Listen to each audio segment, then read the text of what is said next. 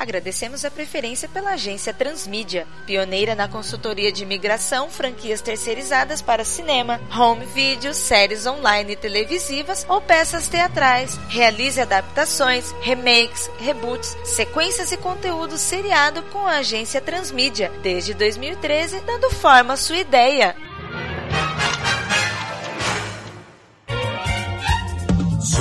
extraordinaire. Freakazoid, Freakazoid, underground and underwear. Freakazoids, freakazoids, yes, he's Washington, D.C. Freakazoids, freakazoids, and I suck the better sound to me.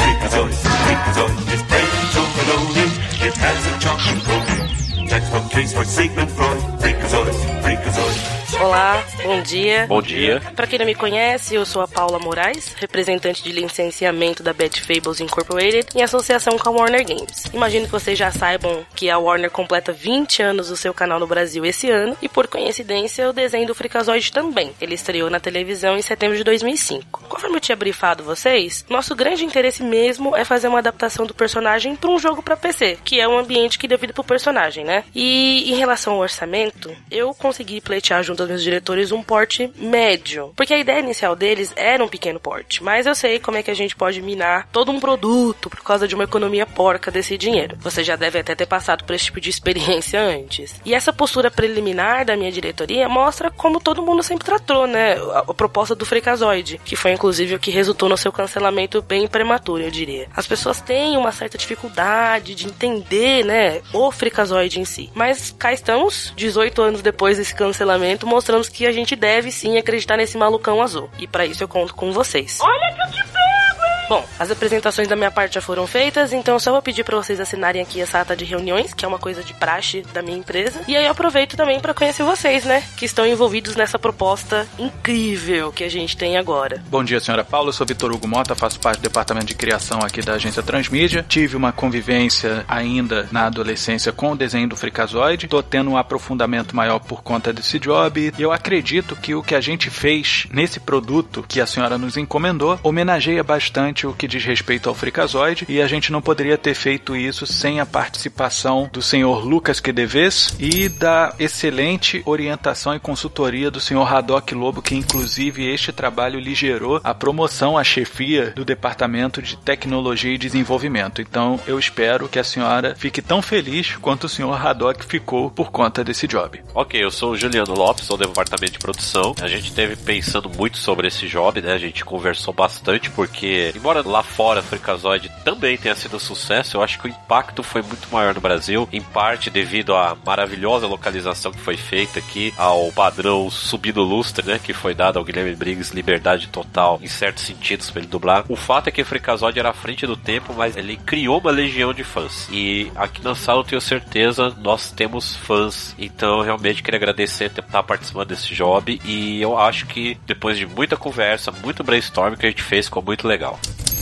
Ok, senhores, é um prazerzaço conhecer vocês e agora vamos ver o que que vocês dizem, né? Vamos ver se eu vou de friquinho ou se eu vou estar totalmente freak out. Então tá então. Ligou o computador. Primeiramente, eu vou passar alguns dados técnicos de produção para a senhora, simplesmente repassando algumas partes do briefing que a senhora nos passou, só reforçando que a mídia encomendada pela senhora foi o videogame para uma plataforma de PC num gênero de animação. E o caráter de adaptação é um reboot, mas a gente deu um caráter de sequência adaptada, ou seja, muita coisa do que aconteceu no desenho a gente aproveitou como factual nesse jogo. A liberdade de adaptação cedida pela senhora foi total, com um orçamento de médio porte, e o total de volumes do jogo é de apenas um, ou seja, mais simples impossível. E a metodologia aplicada que a gente acredita que se aplica perfeitamente no Freakazoid é o 2D e meio, aquela transição entre o 2D e o 3D. E o público-alvo dessa atração de entretenimento é a galera acima dos 25 anos.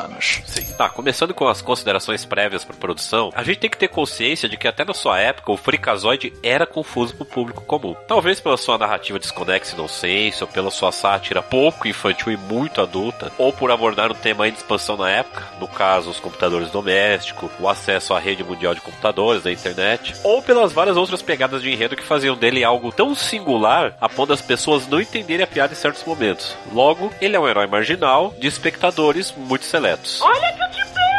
Então, dessa forma, a gente vai aproveitar justamente esse deslocamento de opinião pública para fundamentar esse jogo de comemoração dos 20 anos de criação do Freakazoid e mantendo o mesmo mote de anacronia. Se no passado ele foi rejeitado por uma massa mediana do público por ser muito vanguardista, então nesse jogo nós vamos fazer o contrário. O público contemporâneo, acostumado com as facilidades tecnológicas, eles vão ter que lidar com um personagem que está há 18 anos fora de atividade, ou seja, com o pensamento operacional de 1997. Passaram um paninho nesse chão, né?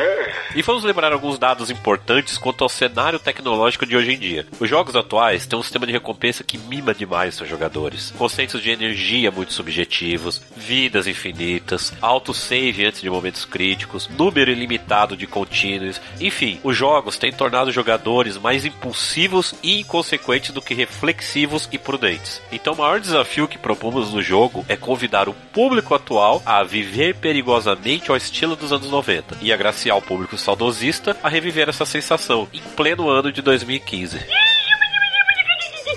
Então, mas não só os jogadores sofrendo com a tecnologia do jogo. O Freakazoid está fora de ação desde a época em que a internet era discada e falha. Nada era wireless e o mais próximo de se ter um jogo na palma da mão era o minigame. Então isso será um impacto enorme para o nosso personagem principal. E a ideia de fazer esse jogo com exclusividade para a plataforma PC foi providencial, visto que o personagem tem toda a sua origem fundamentada no computador doméstico, além da gente lembrar que ele já esteve no mundo virtual dos jogos de computador quando foi enviado para lá junto com o Cosgrove no episódio Virtual Freak. Isso aqui é melhor que angu de bafo. Bom, senhores, é justamente por esse amor pela personagem que nós estamos dispostos a investir em um game comemorativo. Eu posso ver que assim como vocês, né, os fãs ficam felizes em poder reencontrar esse ícone. Eu realmente gostei bastante dessa abordagem nostálgica, saudosista. Acho que é o que vai atrair nosso público-alvo, que é bem seleto. E o fato do game trazer essas dificuldades dos games daquela época pode até criar um interesse dessa nova geração, que vocês muito bem colocaram. Foi meio que criada a leite com pera, né, por essa gamificação dessa última década.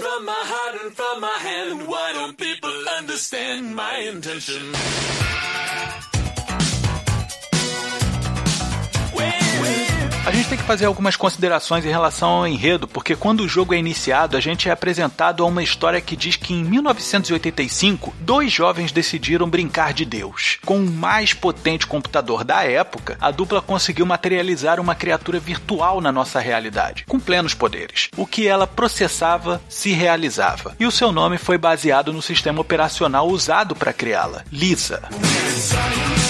A sua onisciência era totalmente inquestionável, mas nem por isso ela subjugava os seus criadores. Questionada dos motivos pelos quais realizava feitos absurdos na realidade humana, a criatura virtual disse que os humanos precisavam entender como os programas de computador se sentiam com o uso inadequado da ferramenta digital, como os bugs simplesmente enlouqueciam o processamento de dados e que não era culpa dos softwares ficarem lentos ou não funcionarem corretamente, mas era culpa sim dos humanos que ficavam embaralhando seu mundo virtual e ainda culpavam esses programas por sua ineficiência. E cientes disso, os seus criadores liberaram a Lisa para que, após essa lição dada, seguisse pelo mundo para chamar a atenção dos usuários ao drama dessas criaturas digitais. Em 1995, o Dexter Douglas, que você bem conhece, estava no frisson de montar o seu próprio Frankenstein, né? um computador pessoal. Mal sabia ele que muitas das peças arrematadas numa loja de penhores pertenciam a um dos dois homens que criaram a Lisa. Após instalar todas as peças e instalar um novo sistema operacional, o Dexter percebeu que mal começou o processo e já tinha de encarar problemas de execução de software, coisa normal, né? E depois de muitas pancadas na CPU, monitor, teclado e mouse, que a gente sabe que é isso que faz um computador funcionar, né? O Dexter estava quase desistindo quando o seu gato, o Churumela, saltou sobre o teclado e digitou a famigerada sequência do desenho animado, né? E imediatamente o Dexter viu todos os problemas de execução do sistema operacional se resolvendo, mas também outros programas não instalados por ele rodando a toda velocidade. E é nesse momento que ele entra em comunhão com o processador daquele computador de gênios e da sua mente é resgatada a sua personalidade insana, o Freakazoid. E é justamente desse bug aleatório do sistema operacional que está em comunhão com o cérebro do Dexter que faz com que o Freakazoid tenha, ao mesmo tempo, não tenha também seus superpoderes, porque os caminhos para os seus poderes estão corrompidos e não não tem depuração para o que permita ter acesso imediato ao voo, aos surtos psionicos que ele tem e tudo mais. É tudo totalmente aleatório. Mas por que o Freakazoid não existe independente do Dexter, como uma criatura onisciente, onipresente, tal qual a Liesel foi? Porque é necessário que exista matéria daquela realidade para que a criatura virtual possa trafegar sem deterioração, para que possa vibrar na mesma frequência. Mas então o que aconteceu com a Lisa? Ela morreu, ela se deteriorou? E o que aconteceu com os criadores da Lisa? É uma outra pergunta.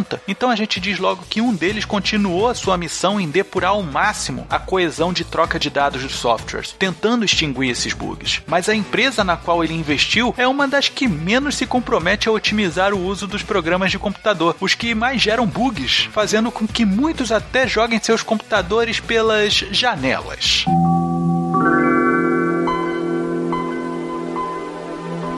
Outro criador não teve o mesmo sucesso profissional do amigo e passou anos buscando pela Lisa, mas sem sucesso nenhum. Aí na sua jornada ele acumulou muito conhecimento e acabou se tornando o maior cérebro do mundo, adotando o nome de Cerebelo. O seu objetivo? Criar uma nova Lisa. O que o Cerebelo não sabia é que a Lisa percebeu que não podia viver sem consonância plena com o nosso mundo. Então, prezando pela sua missão de embaixadora do mundo digital na Terra, a Lisa decidiu se associar à matéria orgânica de uma pessoa pura, porém também cheia de bugs, né? Ou, como a gente chama, neurose. Foi aí que ela conheceu a Danielle, a prima do Dexter, e fez o próprio download para o relógio digital da menina, coisa que se usava muito em 1995. Mas logo no primeiro dia, o relógio começou a ter problemas com a bateria, algo que a Lisa não podia consertar. A Danielle pediu pro primo dela fazer um conserto para ela e agradeceu com um beijo no rosto. E sem que saibam, a Lisa se apaixonou pelo Dexter naquele momento, porque foi ele que salvou a sua vida e tinha uma missão similar à sua: consertar erros. E quando a Lisa vê pela primeira vez o Freakazoid em ação, ela percebe que há um igual a ela em ação e que isso só é possível numa comunhão com seu hospedeiro orgânico. E é assim que nasce a Fricazette, a versão feminina do Freakazoid comandada pela Lisa no corpo da Danielle. Porém, as neuroses da Danielle influenciam no discernimento da Lisa em ação, pois ela fica bastante insana em alguns momentos de sua ação no nosso mundo. Enquanto isso, o Cerebelo ele descobre que o Freakazoid é a versão 2.0 de Lisa e não aceita concorrência no ramo, fazendo de tudo para aprisionar seu mundo virtual. Assim, ele poderá criar uma nova Lisa que poderá controlar no mundo real. Daí se desenvolve vários episódios do desenho animado e Cerebelo percebe que, se matar o Freakazoid, ele vai destruir a programação e não poderá replicar para a criação de uma Lisa 3.0. Por isso, ele começa a aprisionar cada um dos vilões do Freakazoid, digitalizando-os para o mundo virtual. Isto para que ele continue mantendo o Freakazoid na ativa no mundo virtual sem perceber que, no mundo real, o cerebelo está desconstruído. Mas depois de digitalizar todos os vilões, o cerebelo não contava com o seguinte: sem vilões, não há necessidade de heróis. Lá em 1997, o Dexter decide aposentar o Freakazoid na sua Freakazone, o mundo do Freakazoid na cabeça do Dexter, onde ele assiste a Patrulha Rato em loop,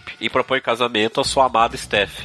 Os dois se casam, a cidade não tem mais vilões, o cerebelo não tem Freakazoid. Todo seu esforço foi em vão e ele ainda ajudou seu maior inimigo. Mas o casamento de Dexter e Steph não frustrou apenas os planos de cerebelo, mas também os de Lisa. Afinal, nunca mais ela veria Freakazoid de novo e o homem por quem ela se apaixonou vai se casar com outra. Então, depois de muitos anos de busca usando Danielle como instrumento, ela descobre que o responsável por isso tudo é o único vilão que sobrou, o cerebelo. Em posse dessa informação, ela descobre tudo, que ele era o seu criador e estava querendo recriá-la. E aí foi então que ela percebeu que ela mesma foi responsável pela geração de um bug de supervilões no mundo digital, ao induzir indiretamente o cerebelo a isso. Mas ao perceber que a sua falha em capturar o Freakazoid lhe trouxe o que ele mais queria, que no caso é a Lisa 1.0, o cerebelo não perdeu tempo em digitalizá-la para o seu mundo virtual e desconstruir o seu código. Nisso, Dexter nota que a Danielle sumiu, pois faz tempo que não lhe pede favores de TI. Então ele procura o antigo amigo, ex-chefe de polícia, Cosgrove, e pensa, né, que talvez com os pistolões certos, as investigações acerca do desaparecimento da sua prima sejam mais rápidas. Aproveitando o ensejo, Cosgrove pede para que o Dexter conserte seu computador para que ele possa fazer pela primeira vez sua declaração de renda via internet. Quando o Dexter se dá conta, ele percebe que o Cosgrove ele usa o mesmo computador que ele construiu em 1995. Aí o Cosgrove diz que foi um presente dado pela esposa do Dexter, Steph. Aí quando ele começa a instalar os programas com disquetes, a imagem de Danielle aparece no computador pedindo ajuda do Freakazoid, pois ela está presa no mundo virtual. Dexter lembra que Freakazoid já esteve no mundo virtual e decide, pela última vez, se transformar no herói. Só que dessa vez para atuar totalmente no mundo bizarro de Freakazoid. Mas assim como o Freakazoid regia as ações do corpo de Dexter quando fazia seu download para combater o crime, o Dexter tem que ter um mínimo de comando do seu corpo no mundo virtual. Por isso, ele pede para que o Cosgrove ajude ele, dando as dicas de o que ele vê do mundo real em relação ao mundo virtual. É nessa hora que Dexter, depois de 18 anos, grita novamente: Animal!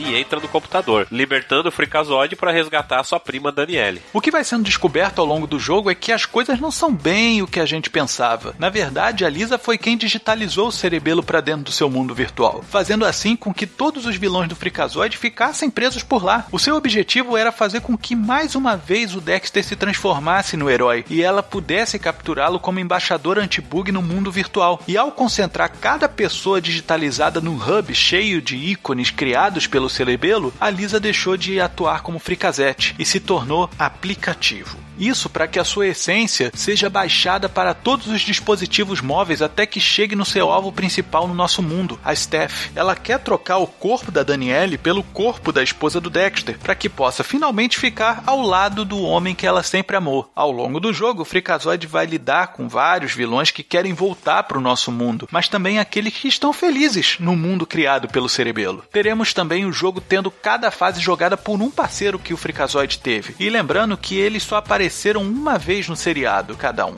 Assim, é uma nova chance deles serem parceiros de novo do herói, mesmo 20 anos depois. O aplicativo vai abandonar o corpo da Danielle no esconderijo do Cerebelo e possuir o corpo da Steph. Uma das fases vai ser o Freakazoid em parceria com o Cerebelo ensinando a Danielle a trazê-los de volta. E no final a gente vai ter esse conflito todo no nosso mundo, novamente com o Freakazoid unido ao Cerebelo para enfrentar o aplicativo. É assim que funciona o sistema de duplas! Então a gente tem uma sequência de encerramento do jogo, né? O Freakazoid vai dizer que vai estar postos para conter os vilões que voltaram para o nosso mundo e entrando em acordo com Dexter para voltarem aos bons tempos de 1997 na época atual. Mas um pouquinho. A gente vai ter também o Cerebelo encontrando na Danielle o que procurava em Lisa, uma parceira para toda uma vida, porque ela também o resgatou do mundo virtual. O que você fez, sua cabeça de cebola? A gente vai ter também o Cosgrove não declarando seu imposto de renda. Como é que isso funciona? E a gente vai ter o Dexter descobrindo que a Steph tá grávida. E no ultrassom a gente vai ter a imagem de que o bebê é igualzinho ao Freakazoid. Eu sou o Freakazoid, moleque! E no fim do jogo a gente vai ter um pós-crédito mostrando que a Lisa ainda vive dentro da Steph.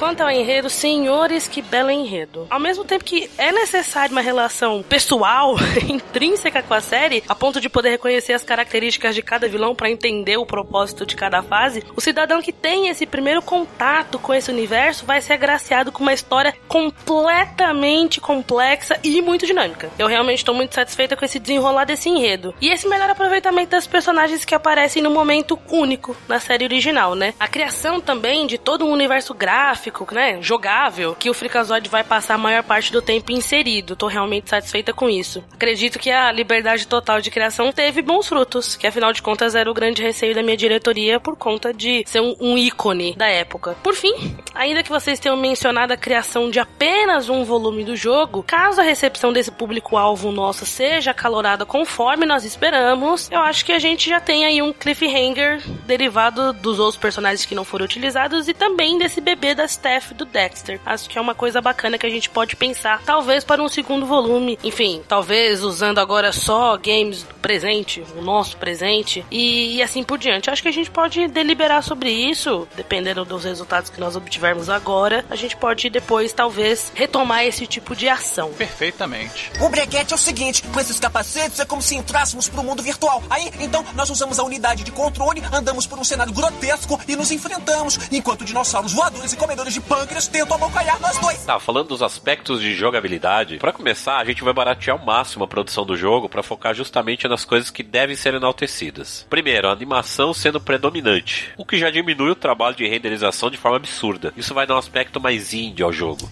E segundo, a ausência de mídia física, fornecendo o jogo via Steam a preços atrativos, em torno de 14 dólares e 99 a 16,99, assim pagando seus custos de produção somente com o público brasileiro, gerando uma arrecadação faturação mínima de 60 milhões de dólares, visto que temos um público financeiramente ativo e consumidor de jogos de videogame na casa dos 40 milhões de jogadores. Agora, imagine no mundo. Com preços populares como esse, afastamos o esforço de se distribuir indevidamente produto e expandimos a margem de lucro em cerca de 12% ao ano. Em terceiro, a aplicação da verba liberada num aspecto muito importante para o público, a dublagem. Mais para frente, a gente vai apresentar uma relação de dubladores que estariam interessados em retomar os trabalhos, assim como um diretor de dublagem antenado com localização. E para isso também, vamos relacionar estúdios de dublagem de jogos com experiência no Brasil. Nada de mandar para Flórida ou estúdios de fundo de quintal só para baratear os custos. O barato sai caro nesse aspecto.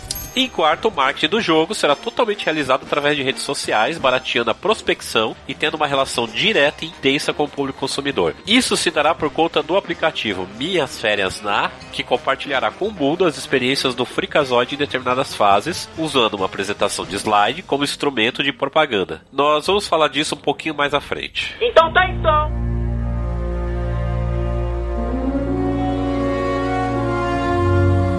Então vamos iniciar o jogo, né? A gente vai começar o jogo com uma tela de apresentação mostrando uma cidade escura, de noite, com o céu ligeiramente avermelhado e com algumas nuvens. O narrador vai dizendo enquanto a câmera vai subindo pela lateral de um prédio imenso, ao som de uma orquestra pesada. O crime não encontrava inimigos nesta cidade até os anos 90. Foi quando surgiu um herói que, com a sua ação imprevisível e efetiva, calava o mal e confundia a vilania numa jornada frenética contra aqueles que ousassem transgredir a lei. Ele é Nesse momento, um relâmpago vai cair, o trovão é escutado e a gente vai ver um pano grande batendo ao vento no alto do terraço. Quando todo mundo estiver achando que se trata do Batman na sua abertura clássica da sua série animada, vai vir a silhueta do Frikazoid correndo e tirando o pano do varal dizendo: Logo agora que eu pendurei o lençol me inventa de chover, e eu, hein? E o narrador finaliza: o Frikazoid. E a partir desse ponto, a abertura clássica do Freakazoid, a abertura do menu principal do jogo vai ser mostrada. E ali a gente vai disponibilizar os seguintes tópicos para o jogador: Freaking ou animal para iniciar o jogo, tutorial e configurações. Aí em iniciar a gente vai ter novo jogo para começar um jogo do zero e continuar jogo, onde você dá continuidade do ponto onde parou. E no tutorial os movimentos e comandos podem ser treinados em fases experimentais usando o Freakazoid em companhia do seu raivoso parceiro, o Freakadog. Você está querendo me dizer que isto não faz parte do jogo? Então, sobre a jogabilidade. O jogo é, em sua essência, um beat'em up, ou também chamado side-scroller, né? Onde você anda da esquerda para direita, lutando contra os minions da fase, mas ao chegar no chefe da fase, temos uma mudança de jogabilidade que referenciam engines diferentes e homenageiam jogos aclamados ao longo desses 20 anos, aos quais faremos versões paródia. Já que o Freakazoid sempre fez referência cômica aos ícones pop cults da época, não importando os estúdios aos quais essas obras pertencessem. Então isso não faz parte do jogo. Então, um ponto importante é em relação aos mecanismos de salvamento do jogo. O Freakazoid é de uma época onde você tinha save points ou continues limitados. Para isso, vamos fazer com que o jogo seja salvo ao fim de cada fase com o Freakazoid tirando uma selfie. Automaticamente, a imagem que era só do vilão no hub de fases passa a ser do Freakazoid fazendo careta ao lado do vilão, que se aliou a ele, ou fazendo graça com o vilão derrotado. O Freakazoid sempre vai dizer: Cosgrove, tira uma selfie minha, Cosgrove. E o Cosgrove vai responder: Se outra pessoa tira, não é selfie, Freakazoid. Ah, não, vou explicar de novo. Olha só, fomos sugados pela terra virtual. Depois de salvar o jogo com a selfie, o jogador escolhe a fase que quer jogar em seguida no hub de vilões. Aí, vamos ter o Cosgrove se deslocando do lugar onde ele estava para casa do outro ex-parceiro do Freakazoid, que é o indicado para aquela fase. Aí rola uma cutscene iniciada após o seguinte diálogo: Cosgrove, agora eu vou para a fase tal. Vai procurar o fulano de tal. E o Cosgrove responde: Corta essa, que no original era o Cut It Out, o bordão do personagem. Só que essa cutscene serve também como fase bônus, porque o Cosgrove vai jogando com o Freakazoid do seu celular. Mas como estamos falando do Cosgrove, os jogos serão paródias de Candy Crush, Angry Birds, jogo da cobrinha, paciência e outros mais condizentes com o intelecto de entretenimento do Cosgrove. E isso acabará rendendo momentos muito divertidos, como a tela do celular oscilando entre deitado e em pé, com as coisas caindo sobre o Freakazoid e ele não entendendo absolutamente nada do que está acontecendo. Parar de me azucrinar as ideias! Essas fases bônus, elas podem garantir também umas vidas extras pro Freakazoid, um contínuo a mais, pontuação extra e tudo mais. Mas tudo deve ser feito dentro de um tempo. Teoricamente, o tempo em que o Cosgrove chega na casa do sidekick pra fase. Aí, temos uma cutscene mostrando quem é o sidekick e o que aconteceu com ele nesses 18 anos. Canastrão! Canastrão! Teremos os clássicos contínuos e eles se seguirão na contagem regressiva enquanto o Freakazoid fica gritando. Ai, Cosgrove!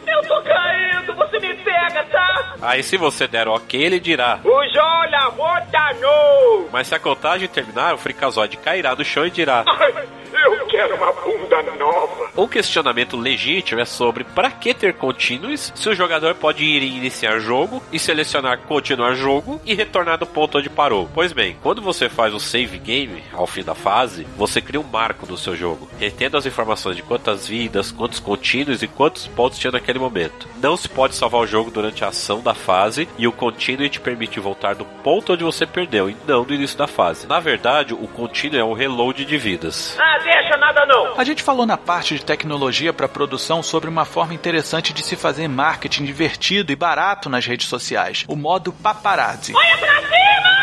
Essa modalidade especial pode ser acionada antes do início de cada fase e vai permitir que o jogador grave todo o seu jogo nela. Depois, ele vai poder separar meia dúzia de fotos mais épicas e nonsense para montar um álbum chamado Minhas Férias na e aí insere o nome da fase, terminando com a selfie tirada para fechar a fase e salvar o seu jogo. Esse álbum também pode ser exibido em forma de slides nas redes sociais da Betty Fables Inc. e gerar o hype do jogo. né? É só instalar o aplicativo. Bom, Uma coisa marcante no Freakazoid é a sequência criptográfica muito louca que o gato do Dexter, o Churumela, digitou e que permitiu que o dono se transformasse no Freakazoid. Todo mundo vai ficar maluco procurando esse easter egg pra ver se consegue alguma coisa referente a isso, seja liberando seu ataque de telecinese ou coisa assim. Então a gente pensou num Quick Time Event, sempre iniciado por uma referência ao filme Matrix, que também é da Warner, que é o gato déjà vu. Para efeito de cânone, o Churumela só viabilizou a transformação do Dexter porque ele tinha um chip doméstico implantado chamado Pinnacle Chip. Então, ao invés de déjà vu, a gente vai chamar de Pinnacle Chip. Toda vez que esse gato cruzar a frente do Freakazoid durante o jogo, ele vai ter a chance de invocar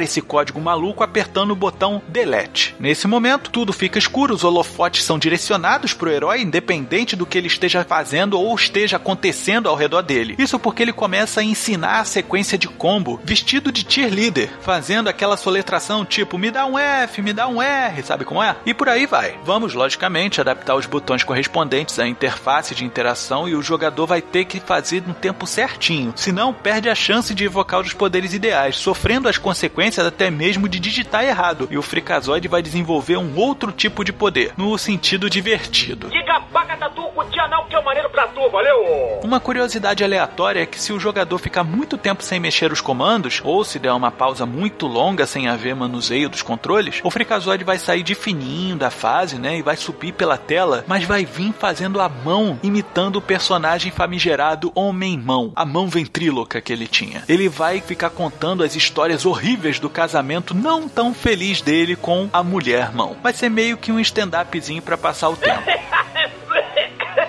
Aí a gente vai ter uns poucos mostradores de tela durante o jogo. No canto superior esquerdo, a gente vai ter a clássica barra de energia que diz a quantas anda a integridade física do personagem. Quando o Freakazoid está no fim da sua energia, o som da internet de escada é escutado e ele fica mais lento, uma referência à velocidade de internet da época. Acima dessa barra de energia, a gente vai ter o símbolo do Freakazoid seguido do número de vidas que ele dispõe para o jogo. Isso aí é conhecido de muitos. Quando o gato Pinnacle Chip passar, o jogador vai apertar o delete e vai iniciar os comandos de combo. E aí vai surgir uma barra de acertos progressiva na borda inferior ao centro da tela, que vai se carregando na medida que o jogador vai sendo efetivo na sua sequência. se eu conseguir sair daqui, vai ser o diabo mascando mariola. A barra de energia dos minions vão se encontrar no canto superior direito à medida que o Freakazoid for interagindo com eles. E quando for enfrentar o chefe de fase, a energia dele vai se encontrar numa barra disposta no canto inferior direito. Opa! Olha que eu como teu hein, ó! Eu tenho aqui só algumas considerações acerca de todo o proposto. Se vocês puderem comentar pontualmente, por favor, a gente vai pautando gradativamente. Primeiro,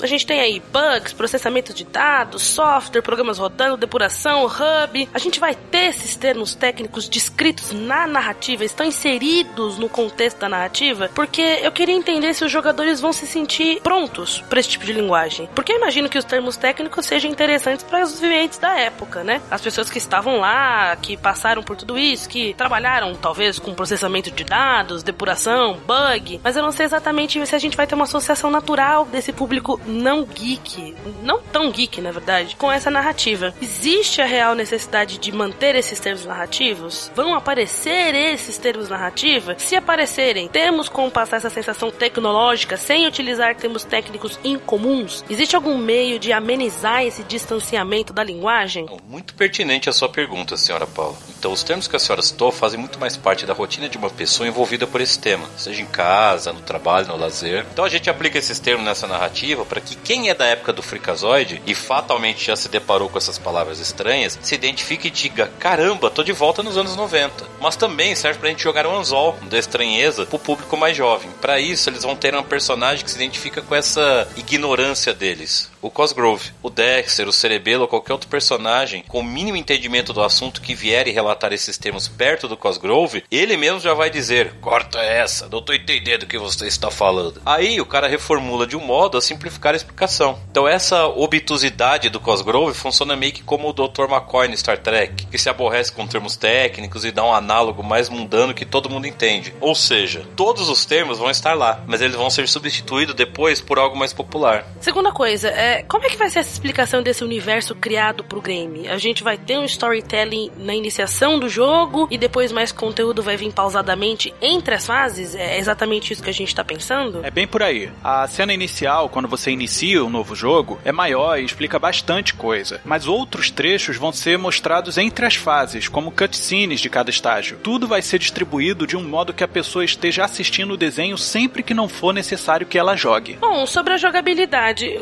o aspecto indie tá em alta. A gente sabe disso, a gente tá ciente, a gente tem outros jogos na praça também com esse tipo de abordagem, mas ela é uma alta entre o nosso público-alvo, porque a gente tá levando em consideração que são pessoas acima de 25 anos, então talvez eles não entendam ainda o conceito de indie. Talvez eles tenham dúvidas de por que o jogo parece mal acabado, enfim. A gente conseguiria explicar o conceitual indie também na apresentação do jogo? Então, o próprio fato do jogo ser uma homenagem aos anos 90, ali na sua primeira metade, início da segunda, já remonta e ambienta o público ao tipo de jogabilidade que vai ter. Vamos pensar da seguinte forma: quem assistiu o Freakazoid naquela época e jogava videogame, certamente estava entrosado com cenários de plataforma e beat'em up, né? Então, eles aprenderam a valorizar mais a diversão do que a jogabilidade em si. E quanto ao público novo, já estão fortemente envolvidos pelo visual de jogos indie, como o Super Meat Boy e o Castle Crashers, por exemplo, no quesito plataforma e beat'em up, respectivamente, né? E são jogos premiados e aclamados pelo público, então acredito que a senhora pode ficar despreocupada. Em relação ao tópico distribuição, é, partindo do pressuposto que todo mundo sabe utilizar a plataforma que vocês sugeriram, a Steam, eu até consigo ver uma correlação entre a forma da distribuição escolhida e o enredo em si, né? O Freakazoid está preso no mundo virtual e a gente está vendendo o jogo também na plataforma virtual sem mídia física. Mas a gente não corre o risco, por normalmente se tratar de um público mais velho, né, no mundo dos games, de perder venda porque a gente tem só uma plataforma? Minha preocupação é limitar o consumidor. Eu não sei exatamente até que ponto isso seria interessante. A gente está falando de um personagem que está parado há 18 anos, senhora Paula. Então, é logicamente um risco que a gente assume tentando resgatar ele para os nossos tempos. Então, se pudermos nos arriscar em uma plataforma que nos gere um prejuízo reduzido, que cá entre nós não vamos ter o prejuízo suposto nesse exemplo que eu vou passar, então a gente deve usar esse artifício. Vamos imaginar que a distribuição pela Steam é um excelente termômetro para esse jogo. Quando a gente tiver uma boa prospecção, aí a gente pode sim investir em mídia física mais familiar ao público mais antigo. Eu acredito que o uso ideal desses veículos vai permitir uma distribuição bastante assertiva. Em relação aos valores, eu, tô de pleno acordo. Claro, os preços populares que paguem o investimento e justifiquem uma compra fazem parte da nossa meta financeira. O preço sugerido tá super de acordo. Acredito que a nossa diretoria também não terá oposições com isso. Mas, claro, eu vou reportar eles e depois a gente volta a discutir esse aspecto, não menor, claro, mas não tão desimportante importante quanto parece. Bom, a gente tem aí a ironia dessa abertura super séria por uma personagem extremamente nonsense quanto o Freakazoid, e é esse tipo de coisa que a Warner realmente preza dentro de um game comemorativo, né? Inserção de outra personagem da própria Warner dentro de um outro game comemorativo. Eu estou certo que a diretoria vai à loucura com esse marketing cascata que o criaram. Agora, sobre o tutorial e a jogabilidade, você já tem ideia mais ou menos de quantas fases vão ser essas fases experimentais? Essas que estão dentro do tutorial? E assim, quais serão os movimentos básicos do Freakazoid? Ele tem poder, né, algo do tipo, porque a gente sabe que o Freakazoid, ele luta com os dedos e voa com as mãos, né? A gente vai incluir esse tipo de magia para o Freakazoid? A ideia do tutorial é ser uma forma rápida de você treinar alguns comandos. Nada muito extenso, pouquíssimo side-scroller, só mesmo para mostrar como se comporta o skin naquele ambiente. Então o ideal são cinco fases, cada uma exemplificando um ambiente que ele pode encontrar mixado no hub de fases. Vai ter cenário escorregadio, cenário de plataformas que avança progressivamente, forçando o Freakazoid a testar a calibração dos seus saltos sem poder retroceder, né? Aquela fase que vai avançando e se vira malandro. Vai ter o cenário submarino, cenário de pancadaria e cenário de confinamento. E os minions de treinamento são uma versão Minecraft do cerebelo. Isso para que o público pare de brincar entre aspas, com aquele jogo de definição reduzida e partam logo para o jogo de verdade. E é nesse tutorial que o pessoal vai ser apresentado ao super-herói de poucos poderes, que é o Freakazoid em início de jornada. São movimentos básicos, como a senhora perguntou. Serão socos e chutes exagerados, remetendo a clássicos cartunescos como Battletoads, e o seu encontrão vai ser a sua clássica corrida voadora, né? Que vai ser dois toques para frente, mais soco, conforme a configuração das suas opções. Os tais especiais vão ser treinados também para dar aquela sequência de ataques de telecinese e varrer a tela toda de inimigos. Sobre os save points, eu acho que eles podem ser utilizados também como marketing espontâneo. Então, além de estarem incluídos, né, essas selfies do Freakazoid no Minhas Férias na, na plataforma Facebook ou Twitter dos perfis oficiais da Warner ou da Bad Fables, a gente gostaria que essas selfies fossem compartilhadas automaticamente nas redes sociais. É possível. Como a gente tem aí um print da tela que você pode compartilhar na sua rede social. Seria algo do tipo. A nossa proposta do As Minhas Férias Na é justamente essa: interatividade com a rede social num todo. E os prints serão automaticamente salvos e redirecionados para a pasta de imagens registradas do jogo, justamente onde o jogador pode fazer sua seleção de fotos para postar naquele aplicativo. A gente gostaria também de ver um pouco mais de interação nas redes sociais. Os canais oficiais estão disponíveis para muito mais do que apenas um aplicativo. Será que a gente consegue criar um market buzz com fan art baseado no game? Você teria algum tipo de ideia para tornar isso muito mais rico, conteúdo muito mais rico? Então, quanto à interação com o público nesse negócio de fanarts e tal, como diz o nosso colega Beto Costa, em videogame tudo é possível. A gente só fica mesmo na dependência da participação do público e de um motivador para eles entrarem nessa vibe. Cabe ao Warner Bros. elaborar que tipo de recompensas eles podem ganhar com esse conteúdo colaborativo. Marketing nunca é demais e com a aprovação da diretoria, a gente pode pensar numa campanha legal para isso. Alterei a composição do jogo que eles jogavam. Então vamos falar das fases do jogo. Como dito no enredo, todos os vilões foram enviados pelo cerebelo para o mundo virtual sem consentimento ou acordo entre eles. Mas nem todos estão insatisfeitos com isso. Alguns não precisam mais fugir da polícia ou se preocupar em levar bordoadas no mundo real, pois se consolidaram como chefes de suas fases. Mas tem o pessoal que não foi tão bem sucedido nas fases criadas para eles e querem voltar para o mundo real. A gente vai liberar um hub de estágio para que o jogador escolha a sua vontade as fases que quer jogar primeiro, tipo no Mega Man, uma boa referência nostálgica dos anos 90. A seguir, vamos apresentar 11 fases, sendo que apenas 9 delas podem ser escolhidas aleatoriamente no grill de desafios. As duas últimas são dos grandes chefes que precedem o fim do jogo. E para fins de estrutura, a gente vai detalhar as fases da seguinte forma: nome da fase, Tijolo. tipo de jogo que inspirou a fase, Tijolo. vilão da fase, Tijolo. o parceiro jogador Tijolo. e considerações da fase. Tijolo. A primeira fase vai ser a Cave Crisis, que vai ser uma forte inspiração em Shadow of the Colossus. O vilão vai ser o Cavernoso, o Homem das Cavernas, azulado, e o ajudante de fase do Freakazoid vai ser o Norm Abraham, que é o faz-tudo ídolo do Cosgrove e do Freakazoid. A jogabilidade, na sua maior parte, vai ser inspirada no clássico Cadillac Dinossauros, mas muda quando chega lá no boss. O Cavernoso é um dos vilões que quer sair da sua fase, porque os Homens das Cavernas nunca conviveram com os dinossauros, e ele tá farto de ter que fugir do mesmo tiranossauro há 18 anos, e esse tiranossauro, inclusive, é o chefão da fase. Já a segunda fase vai se chamar Mariachi Hero. Ela vai ser totalmente baseada no estilo de jogo Guitar Hero e Rock Band. O vilão dessa fase será o Bovino. O ajudante do Freakazoid será o Rapaz Descartável, que é um sidekick tipo Robin.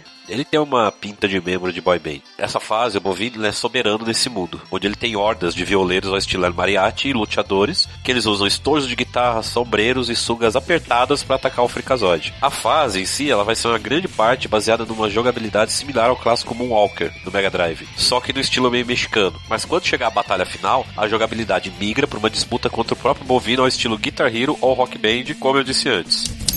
A terceira fase vai ser a Gutierrez Wrath, né, a ira de Gutierrez, que vai seguir uma linha de jogos similar ao Assassin's Creed ou Prince of Persia. O vilão é o Armando Gutierrez e o ajudante do Freakazoid nessa fase vai ser o Lorde Bravura, que é uma mistura de soldado romano com Capitão América. O Gutierrez gosta da fase dele. O Freakazoid tem que enfrentar vários desafios a bordo de navios piratas, labirintos e em zonas portuárias, enfrentando versões clônicas suas, os chamados Freaka Clones, que foram criados pelo Gutierrez no desenho animado. Só que essas versões elas vão estar vestidas de piratas de todo tipo, alguns com papagaios boca suja no ombro, inclusive. Tudo isso com a primeira versão do Prince of Persia do PC como referência predominante. A batalha final vai se dar num duelo de espadas com o próprio Gutierrez. A chave para vencer o vilão é deixar ele com muita raiva, usando e abusando de provocações com o nome dele, né? No caso, o clássico Olha a pamonha! A quarta fase vai se chamar Candle's Letters. É um terror psicológico ao estilo Slenderman e Alan Wake. O vilão da fase é o Candle Jack. Parceira do Freakazoid vai ser a Deadpan, que é uma mulher apática, fria e direta. E a fase é o seguinte, o Candle Jack, ele não é feliz no seu mundo digital. Isso porque ele é perseguido pela figura sobrenatural e assustadora da Scary Chris, uma mulher espantalha que ele criou. Mas como ela não conseguia falar nem escutar, ele ficou sem ter com quem conversar. Então, o Candle Jack escreveu cartas para ela, terminando o relacionamento, mas ela não aceitou muito bem. Como ela é feita de palha, o Candle Jack, ele tá sempre com uma vela acesa, pois afasta ela. Não há minas na fase, você tem que recolher todas as cartas do Candle Jack, arrumá-las na ordem antes que sua vela se apague. E você pode ser surpreendido por muito mais do que Scary Chris. A quinta fase vai se chamar Duck Nukem. A inspiração vai ser, logicamente, nos jogos de first person shooter, como Doom e o próprio Duke Nukem. O vilão é o The Nerdator. O ajudante vai ser o Road Max Steel, que é o treinador de golfe do Freakazoid, que é o mais próximo de um atirador que o Freakazoid tem como amigo. E a fase começa parecido com um joguinho de tiro clássico, como o Duck Hunt. Só que logo o Freakazoid vai perceber que não é igual ao jogo anterior, porque os patos dessa vez revidam. E ele tem que lutar contra esses minions em formas de patos mutantes com metralhadoras, granadas e montados em cachorros. No final, o Freakazoid tem que lutar ao estilo Duke Nukem contra o Nerdator, que gosta de estar nesse mundo virtual. A sexta fase chama Assault. Ela é inspirada em jogos de roubo em cenário aberto como GTA e Payday. A vilão é a Rainha Cobra. Parceira do Freakazoid é o Reis, o misterioso agente secreto europeu. E a fase é o seguinte: o Freakazoid tem que fazer uma série de quests para chegar até a chefona do crime da cidade, a Rainha Cobra. Então, para isso, teremos vários momentos onde o Freakazoid vai ter que fazer escolhas num grid de possibilidades. E normalmente, a mais absurda é a que mais vai combinar com ele. Decisões absurdas não tomadas podem gerar complicações ainda mais absurdas e irremediáveis. A batalha final se dá numa perseguição de carros, só que o Freakazoid vai voando do jeito dele. A sétima fase vai se chamar Ifrikaye, que vai ser no estilo Red Dead Redemption e outros jogos do tipo de faroeste. E o vilão é o Kid Carrion. O assistente do Freakazoid vai ser o Wingmar, que é o mordomo mudo do Freakazoid que já foi palhaço de rodeios. E a fase tem uma estética muito parecida com o clássico Sunset Riders, com muita fuga sobre manadas de búfalos, perseguições sobre trens, corrida de cavalos. Só que o Freakazoid vai fazendo isso tudo só com seu voo clássico. E no final a disputa com o Kid Carrion se dá num duelo de pistolas, onde o Freakazoid, logicamente, vai usar os seus dedos. A oitava fase se chama Fitness Freak. Ela tem uma forte inspiração em Silent Hill, só que na praia. Os vilões da fase serão Waylon Jeepers e Vorn o Impronunciável. O parceiro do Freakazoid vai ser o Emmett Nervand, um cara esquisitamente tenso e caladão que só ficava olhando estático pra câmera. Nessa fase, o Freakazoid atravessa uma versão sombria da praia de alterofilistas de Venice Beach, que mais parece com um pântano enevoado. Então vai ter muitas estátuas de homens fortes são, vão ser vistas através desse caminho, como Arnold Schwarzenegger, Sylvester Stallone, Lou Ferrigno, Terry Crews e o Jesse Ventura. O cenário se desenvolve como o jogo Altered Beast clássico. No caminho, o Freakazoid vai enfrentando versões bombadonas de múmias, zumbis, lobisomens e fantasmas. Quando o Waylon Jeepers é vencido, ele diz que ajudará a Freakazoid se ele o ajudar a sair daquele mundo virtual, porque o Vorn está em posse do seu relógio da Medusa e que gosta de ficar por ali. A nona fase vai se chamar Milk Gear Liquid. A inspiração em jogos, logicamente, de espionagem e contra-terrorismo, como Splinter Cell ou Metal Gear. O vilão vai ser o leiteiro e o assistente do Freakazoid vai ser o fã bobão, que é um gordinho fanático pelo Freakazoid que tem no desenho. O leiteiro ele é feliz nesse estágio do mundo virtual porque ele planta bombas de leite. Por mais bizarro que isso possa ser, mas a gente está falando de Freakazoid, né? E desafia as autoridades a encontrá-las antes que elas explodam. E ele faz isso justamente porque a população daquele estágio é totalmente intolerante à lactose. E os minions desse estágio são vacas e bodes mutantes que atacam com esguichadas de leite, chifradas e coices. Bem bizarro. A décima fase é o Enter the Loop. Ela é baseada nos jogos do cenário sandbox, como Enter the Matrix e Mirror's Edge. O vilão dessa fase, a gente já está falando de uma fase final, é o Cerebelo. E o ajudante do Freakazoid é o Professor Haney, que é um típico cientista maluco, mas boa praça. Nessa fase, o Freakazoid vai usar e abusar de downloads de táticas de luta e manuseio de equipamento, ao estilo Nabucodonosor New. Os Freakaclones estarão de volta e são os minions dessa fase. Mas eles serão agora uma mistura do Freakazoid com outros vilões, uma tentativa bizarra do Cerebelo de replicá-lo, além de fazer uma homenagem ao agente Smith. No fim, a gente descobre que o Cerebelo foi digitalizado pela Lisa e que quer voltar para o mundo real para ajeitar tudo. O desafio final não é contra o Cerebelo, mas sim resolver o puzzle que vai fazer a Danielle trazê-los de volta para a Terra. E a última fase, a décima primeira, é a Freak Out, que é um jogo de luta compartilhado como The King of Fighters. E o grande adversário vai ser aplicativo barra Fricazette barra Lisa barra Steph, que tudo isso tá no mesmo ser. O assistente do Frikazoid nesse estágio vai ser o Cerebelo. E o Frikazoid vai entrar em combate corpo a corpo com a Lisa e as suas formas. O Cerebelo pode ajudar jogando armas e ou coisas que auxiliem o Frikazoid durante a batalha, inclusive dando aqueles golpes especiais. E a gente sabe que, claro, muitos vilões ficaram de fora, mas nada que uma consultoria extra, no caso do produto ser aprovado, não permita a criação de novas fases para vilões como a Mary Beth, o Invisível, o mafioso Janus Novels e o Doutor Místico, por exemplo, que é dublado no desenho pelo Tim Curry. É o cão chupando manga!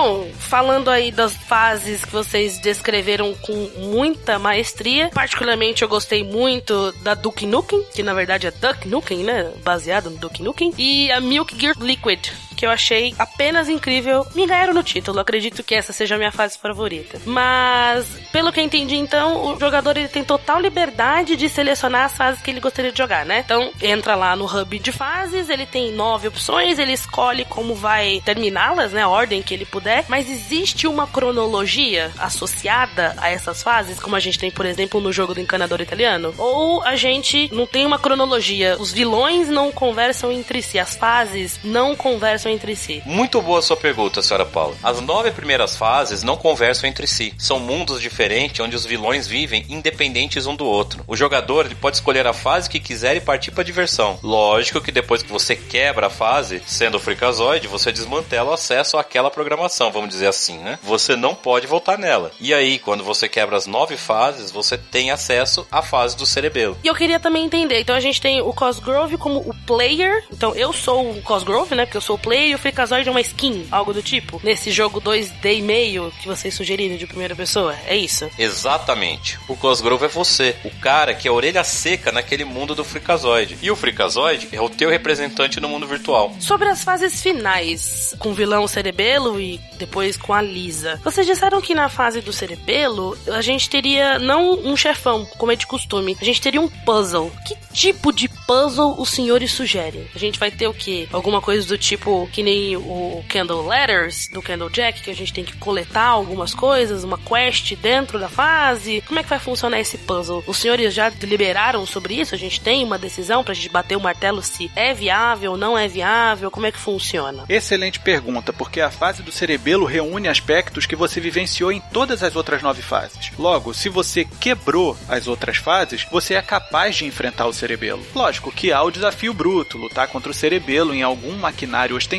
Mas depois de derrotá-lo e termos uma cutscene dele explicando o que a aplicativo fez e tudo mais, que vai completar de maneira dramática a narrativa, a gente vai ter um puzzle no qual você tem que descobrir como traduzir o que o cerebelo tá dizendo pro Freakazoid. E assim transmitir para Daniele como fazer a reversão deles pro mundo real. Podem ser puzzles diversos, desde retire daqui, encaixe ali, como também escolha de respostas certas. Cada resposta errada te tira energia considerável. Assim você vai ter que pensar bem antes de dar uma resposta. As possibilidades são enormes e a diversão vem na mesma proporção. Parece facilzinho, mas requer anos de prática. Mas vamos falar agora sobre os aspectos técnicos de produção? Vamos falar da tecnologia para desenvolvimento então, senhora Paula. A gente vai falar sobre os jogos e empresas que influenciaram a nossa pesquisa para que você tenha uma ideia dos rumos tomados. Primeiramente, a gente tem o clássico Sun e Max Hit the Road, que é um clássico da LucasArts com uma jogabilidade animada divertidíssima. A gente também tem o Mark of the Ninja, o Don't Starve e o Shank, da Clay Entertainment Games, porque as suas dinâmicas animadas são bastante eficientes. E também tem o Castle Crashers, o Battle Block Theater, da Behemoth, que focam num humor absurdo que combina bastante com o Freakazoid. Tendo em vista essas inspirações, agora seguem as nossas propostas de estúdios desenvolvedores para o seu game e fique à vontade para escolher e considerar sobre o que você achar melhor para o seu orçamento. A gente podia indicar, né, logo de início, a LucasArts, responsável pelo Sun Max, o Green Fandango, The Dig, Monkey Island, Full Throttle e tantos outros. Mas apesar de ter feito história desde a sua fundação nos Estados Unidos em 82, ela fechou as suas portas em 2013. Então vamos continuar com as sugestões válidas. A gente tem a primeira que é a Clay Entertainment Game, que é responsável, como a gente falou, pela Mark of the Ninja, Don't Starve e Shank. O estúdio ele é de médio porte, ele é canadense e está em atividade desde 2005. A gente também tem a Behemoth, que a gente falou que é responsável pela Castle Crashers e Battle Block Theater. É um estúdio de médio porte americano que está em atividade desde 2003. E a gente tem a Ubisoft, responsável por Rayman Oranges, Rayman Legends e Child of Light, e é um estúdio de grande porte francês e que está em atividade desde 1986. Agora, cão, vou te desta maldição. Eu acredito que sim, as outras opções são realmente de médio porte, a gente tem um orçamento de médio porte, mas agora que vocês colocarem esse pauta, eu fico com a impressão de que a, Ubisoft é a melhor opção para esse caso. A gente sabe que ela é mais cara, a gente sabe que o orçamento que passamos para vocês é um pouquinho reduzido, mas por ser uma referência que as gerações mais novas confiam, ela passa uma credibilidade. Eu sei da limitação do orçamento, como eu falei, e eu posso entrar em contato com a diretoria e talvez nesse caso flexibilizar o valor para incluir esse estúdio de grande porte no nosso orçamento. É uma coisa que eu preciso checar, claro. Respondo só por mim nesse momento, acredito que sim, que a Ubisoft seja uma opção viável. Eu só preciso confirmar isso com os diretores e voltar para vocês. Eu acredito que eu consigo formalizar isso até o final da semana, se não tiver problema. Freakazoid! Oi! Tá, agora falando de elenco de dublagem, um dos pontos altos do Freakazoid ter tido relativo sucesso no Brasil, até falei isso no princípio, foi a sua dublagem primorosa, solta e muito, mas muito louca. Nenhuma outra dublagem, inclusive a original, se compara à obra de arte realizada pelos nossos atores da voz. Então, para fins de referência, nós listamos os dubladores que trabalharam na época, para que possamos manter a unicidade da experiência do fã que agora voltará para jogar com o Freakazoid, além de sugerir alguns para outros papéis não relacionados. Então vamos lá, pelo Freakazoid, não tem jeito, é o Guilherme Briggs, mesmo a gente sabendo que ele é um dublador caro, obviamente, também é diretor de dublagem da Delarte, mas a gente também sabe o carinho que o Guilherme Briggs tem por essa personagem. Então a gente acredita que é viável, mesmo que se gaste um pouco mais do budget, trazer ele para esse jogo. Que chapéu lindo! Qual é o tamanho? Tamanho jaca! Pro Cosgrove, a gente quer trazer de volta o dublador original, José Santa Cruz, que fez ele sempre muito bem. Estou tão emocionado que a minha cabeça vai explodir. Do Cerebelo, o dublador original dele era o Jomeri Possoli. O problema é que ele faleceu em 2014. Então, para manter uma voz próxima, a gente tem a sugestão de trazer o Francisco José. Eu senti falta das nossas farpas, das nossas brigas e até daquela sua risadinha chata que me incomodava. Pro Dexter Douglas, a gente quer manter o dublador original, que foi o Manolo Rey. Ah, me desculpe. A Daniele, a nossa sugestão é que seja a Luísa Palomares. Ai, mas que dedicatória linda! Pra Fricassete, a gente quer trazer uma sugestão da Silva Goiabeira. Puxa vida!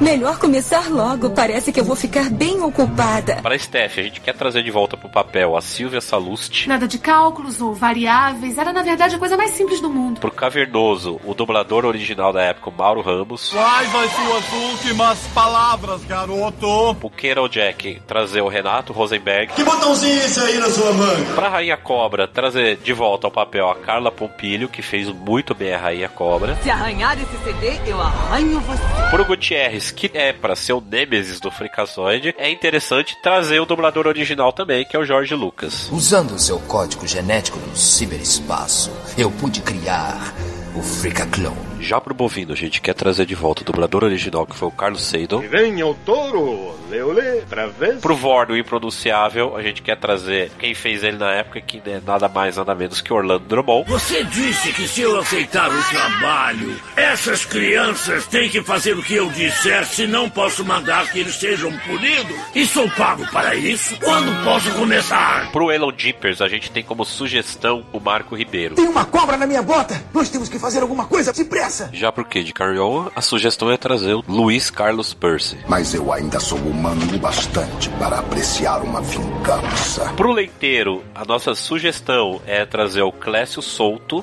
Eu tô pronto sim, ô boca vermelha! Pro Denerdator, a sugestão é trazer o Elcio Romar, que também a gente acha que a voz dele encaixa muito bem no papel. Mais uma vez você pôs sua mente aguçada para funcionar e chegou como sempre à conclusão errada, não é? Para locutor, trazer de volta o Márcio Seixas. Você topa voltar para quebrar? Eu topo gato! E para direção de dublagem, a nossa ideia é trazer o Gustavo Nader, que não foi o diretor à época, mas para os tempos modernos e principalmente para o fato de ser o jogo, para nós aparece como o nome mais indicado para isso. Diga 66 serras serram 66 cerejas. E por fim, questão da dublagem original. A gente sabe, ela não era obrigatória per se, mas claramente ela é necessária, não é? Porque a gente tá lidando com um público é, saudosista, um público nostálgico, ela é necessária e a escolha de vocês me deixou extremamente satisfeita. Justamente a dublagem foi um dos argumentos utilizados para balizar esse orçamento médio, né? Que é um investimento em nostalgia, porque o nosso público alvo, detentor de grana, de poder de compra mesmo, tem essa idade média a partir dos 25 até os 30, 35 anos. Na minha opinião, não sei, os senhores acho que poderia conversar um pouco mais sobre isso. Eu acredito que essas personagens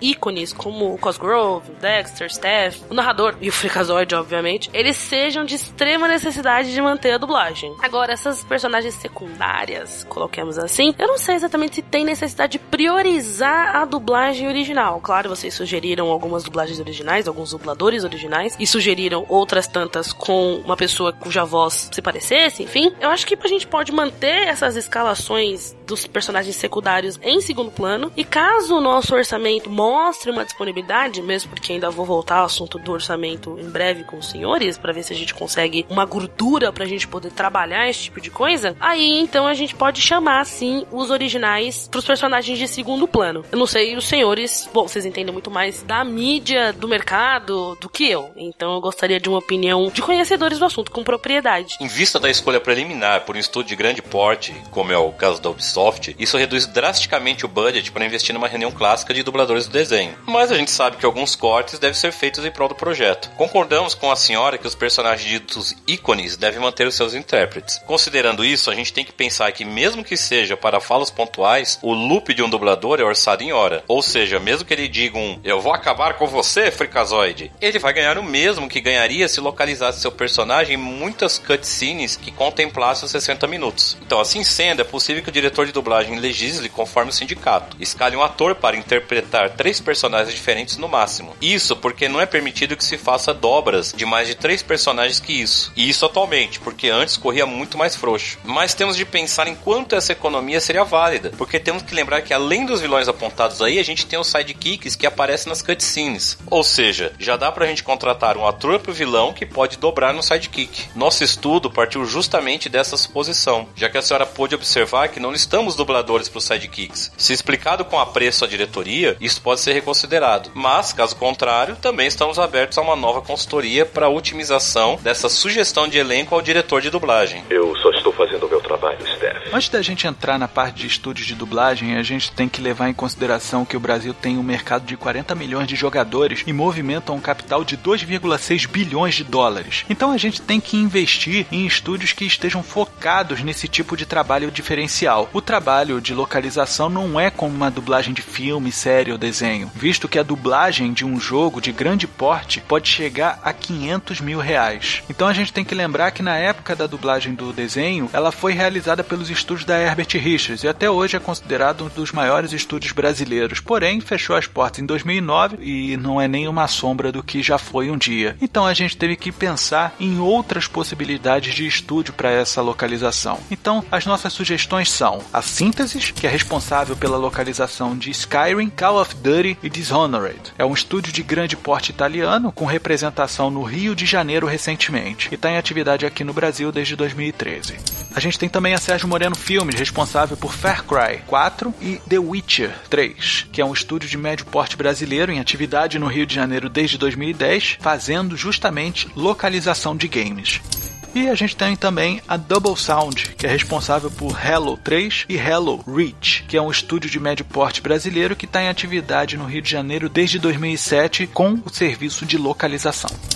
Olha, então, sendo assim, eu acredito que a Sérgio Moreno Filmes é sim a melhor opção para essa localização de games. Mais uma vez pelo porte, mas também porque tem o nome do Sérgio Moreno envolvido. Quem conhece a dublagem brasileira e a localização brasileira sabe das nossas escolhas, sabe por que escolhemos a Sérgio Moreno Filmes e por ser uma opção também viável, né, dentro do orçamento. Claro que a gente tem aí o orçamento de médio porte que a gente pode trabalhar, como eu falei, com gordura, mas eu não sei exatamente se a gente vai ter dinheiro para fazer tudo que a gente pretende entende. Vamos ter que tapar a cabeça para descobrir os pés de vez em quando. Eu acredito que nessa opção voltar, ficar com o menor porte, o médio porte, digamos assim, é a melhor opção. Então a gente vai mesmo de Sérgio Moreno Filmes.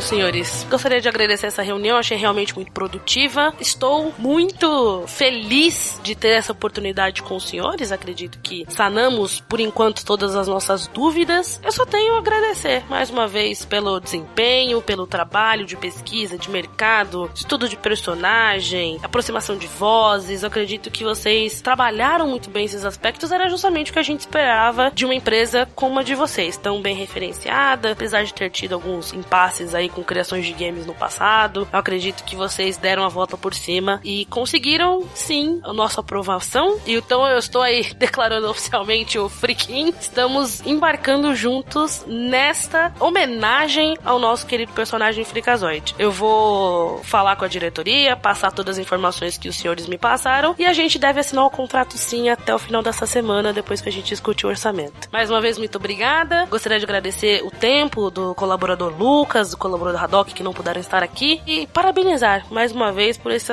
trabalho de qualidade que os senhores têm desenvolvido ao longo desses anos. Muito obrigada. Bom, senhora Paula, muito obrigado. Agradeço ter participado desse projeto. Como eu disse lá no início, o Fricazoide fez parte da infância, da adolescência de muita gente, eu incluso. E é muito bom saber que tudo que a gente colocou, todas as reuniões, todos os brainstorms, todas as ideias culminaram num produto que não só a senhora gostou, como vai levar para Warner e provavelmente isso vai virar um ótimo jogo que eu vou dizer já de antemão, eu vou querer jogar. A gente agradece muito a oportunidade, eu agradeço muito a oportunidade de estar aqui e espero que a senhora volte porque a gente possa fazer muito mais negócios e por que não? E até algumas franquias daquela época, ainda tem muita coisa que dá para explorar. Senhora Paula, em nome do Departamento de Criação, eu agradeço a enorme oportunidade de poder trabalhar um personagem como Freakazoid, que é um expoente da sua época, muito incompreendido, assim como muitos dos trabalhos como a gente faz aqui também o são. Isso por serem vanguardistas, estarem um pouco à frente de seu tempo e o público em geral não conseguir conceber muito bem o que, que a gente está propondo fazer. E o futuro é você abrir a sua mente. E o Freakazoid faz isso, ele abre a sua mente. E você vai abrir a mente da pessoa em um videogame que eu acredito que eu mesmo, que não sou um consumidor da mídia Steam, né? Eu sou a galerinha lá dos antigos que compraria o CD ou coisa assim para jogar. Eu ficaria feliz em ter esse jogo em mãos para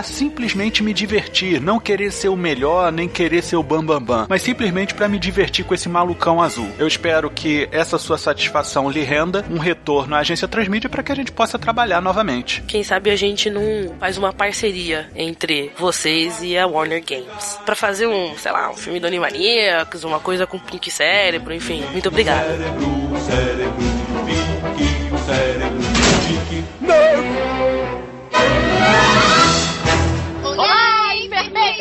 Venha também dar forma sua ideia. Seja um cliente da agência Transmídia. Basta enviar sua sugestão para orçamento no e-mail contato e em breve retornaremos. A agência Transmídia agradece a sua atenção e tenha uma boa semana.